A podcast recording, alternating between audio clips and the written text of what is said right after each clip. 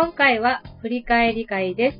それでは NC 比嘉さんお願いします。今日もあなたにイノベーションよろしくお願いしまいしす。えー本日振り返る方はですね、はいえー以前出ていただいたうん沖縄でえーオカリナ演奏家、ライディッシュオカリナ連、えーライディッシュオカリナ連盟名護支部でオカリナ教室を運営されています。加藤ゆきかさんを振り返っていきたいと思います。えー加藤さん3つのポイントなんですけども、まず1つ目、音楽。2つ目、オカリナ。3つ目、地域文化。まあ、この3つがポイントかなというふうに感じました。で、そのまとめたラベリングとしては、沖縄に新たな音色を奏でる演奏家。まあそういったことかなと思います。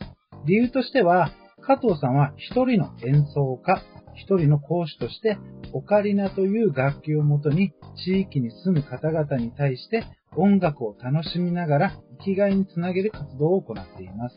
そんな加藤さんはまさにオカリオカリナを奏でるように人々の心にいろいろな楽しさという音色を届けていると感じこのラベリングをつけさせていただきました。この加藤さんのお話を全体聞いて印象どうでしたいっちゃん。オカリナと、オカリナの音色と一緒で、うん。柔らかい、優しい感じ。本当ですよね。もともと、あの、本土の方なんですけどね。はいあの、とっても、なんか、この沖縄を盛り上げるとか、なんかそういったもの、いいわゆる地域文化ですよね。うんそういうところものすごく感じましたよね。えーまずその人生活動理念のとからいきたいんですけども、えー音楽を通しての生きがいづくり、手軽に楽音楽を楽しむ、障害学習、地域文化の向上に参加っていうのが、まあ、人生活動理念なんですけども、えーもう加藤さんがですね、まさにその、この話の中で、とてもやっぱ印象に残ってるのが、生きがいづくり、うん。あの、いわゆる60歳、えーを超えていく中で、定年退職した方たちが、うん。いわゆる楽器は使ったことないとか、もともと演奏していたとか、そういった方たちが、えーそのオカリナのなんなん体験教室みたいなうん。人のつてで来た、来た時に、実際音色を聞いて、なんかその魅了されて、えーどんどんその教室に通い始めるっていうところで、なんか結構生きがい作りになってるのすごい自分が魅力だなと思って、現代社会の中で、その100年時代を迎えている。なので、その仕事を辞めてからの2、30年っていう中で、やっぱりどうやって仕事以外の生きがいを作っていくかっていうのが、一つ、これはとってもいいことだなと思うし、うん。あの、例えばギターとか、比べることではないんだけど、うん。ギターとか、そういったものよりもやっぱり手軽に入りやすい。うん。ね、オカリナっていうのは。うん。うん。なので、障害学習にもし、手を動かすことで認知症予防にもなるし、はい。いいとこ取りですうね。ん、そういったところとてもなんかいいあの活動だなというふうに思いましたね。それをなんか理念にされてることうですね。ん。うんそういったことかなというのを自分感じましたけど、いっちゃんさんどうでした？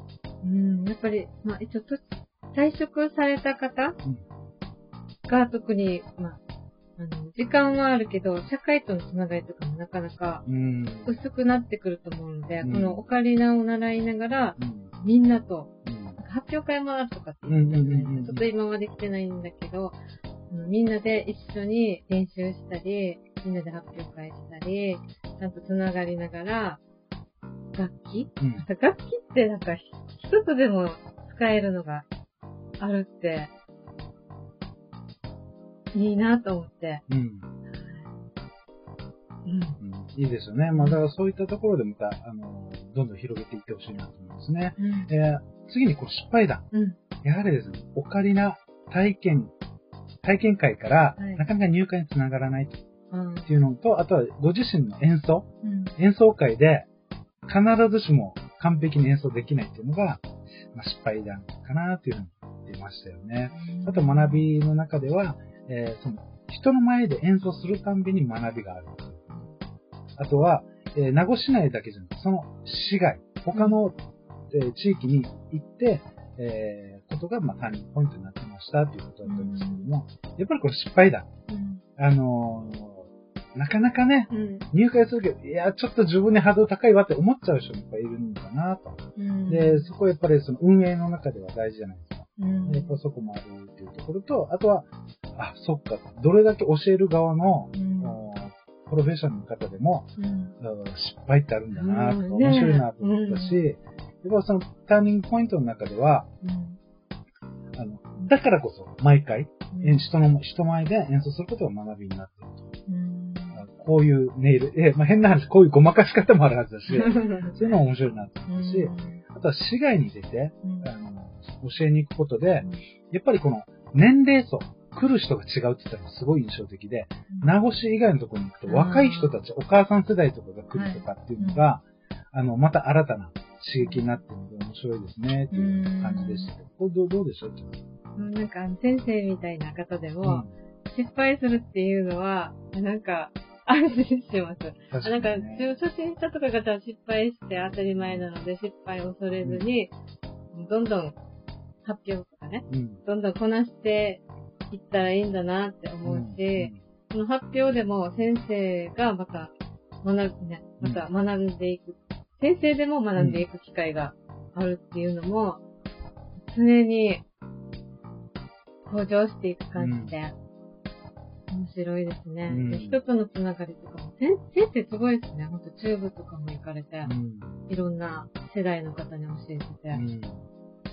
楽しそやっぱり世代が違うと、うんあの、その、なんかカルチャーが違うから、教え方とか、う。うん話し合わせたりとか、うんコミュニケーションも多分だから、いろんなこ、いろんなコミュニケーションの仕方とか出てくるはずだから、うんなんかその辺はなんかすごいなと思うんですよね。まあそれがターニングポイントになってるって言ってたので、なんかまたいいなと思いますね。で、まあそんな、あー加藤さんの現在の活動ですね。えーこのライディッシュオカリナ連盟の名護支部の運営ですよね。はい。とか、あと教室教室の運営と発表会開催、うん演奏活動ということですね。えーまあそんな、えースローガンがあるんですけども、ライディッシュオカリナ連盟のスローガン、はいフィーリングですね。南国の透き通った海に太陽の光が降り注ぐ色とりどりの花々が咲き誇る沖縄っていう感じで、なんか本当に沖沖縄だけじゃないんですけどね、全国にあるんですけども、うんまあ、そういったところとか、うん。えーあと教室案内がありまして、まあ、名護。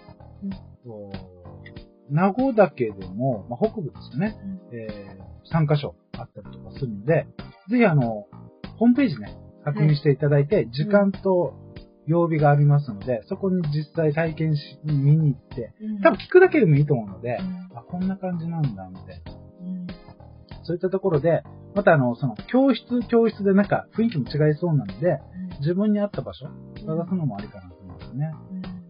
あのーやっぱり、い実は弾いてもらったんですよ。うんねむちゃくちゃなんか、ああ、もうなんか癒されるみたいなうん。とかあったし、あとこの講師、はい他の講師の方も募集してるということなので、あの、あ、私、ちょっとできますって方、あの、実際ね、お声かけいただけるといいかなと思いますね。はい。っていうところで、あのー最後のですね、この見据える、あ、そうそうそう、フェイバリットソングがちょっと印象的なんで、ここだけちょっと触っておきたいんですけども、うん You, you Rise Me Up。この曲むっちゃ好きです。私も好きなので、はい。ああ、いいと思って。うんこれ、あの、チェックしてほしいです。YouTube で普通にいろんな人がカバーしてるので、うん。なんかね、あの、すごい、そう、励まされる曲ぜひ聴いてほしいなと思いますね。うんで、最後の見据える未来。はい。コロナ禍での運営、やっぱりそこなのかなと思いましたけども、えー現在の世界的にも不透明な世の中で同じように沖縄、名護市も多くの方が厳しい状況に立たされていると思います。その中でライリッシュオカリナ教室を運営していくっていうのがやっぱ厳しいっていう話ですよね。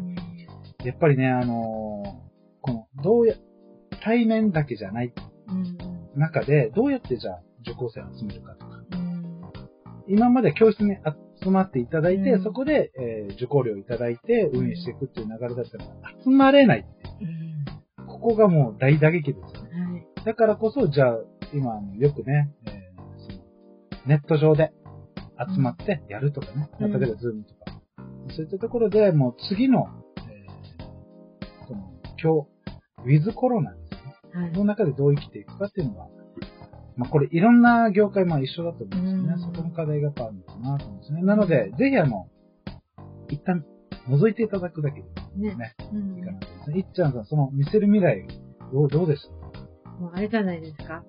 それからズームとか、うん。オンラインで、うん。大事で教えたりすることもうん。可能になってくるんじゃないかうん。ほんとね。ね。あの、明日ね、明日、えー次回の中でそのオンラインのちょっと話、少し、今 LSM 取り組んでる話しようかなと思うんですけど、はい。まさにこれいろんな業界が今そこにぶち当たってるなってですね。飲食も全部一緒だと思うんですね。なので、みんなで考えて、みんなで作り上げるっていうのももちろん大事だし、一人一人が向き合うっても大事だろうし、っていう中で、その、お加藤さんもそこに、はい。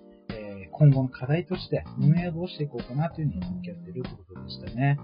はい、えー本日はですね、えー沖縄県名護市で、えーオカリナ演奏家、ライディッシュオカリナ連盟名護支部でオカリナ教室を運営されています、加藤ゆきかさんを振り返っていきました。はい。加藤ゆきかさんへのご連絡先は、インターネットで、オカリナナゴで検索お願いします。お電話番号は090-7817-1072です。本日は以上になります。See you!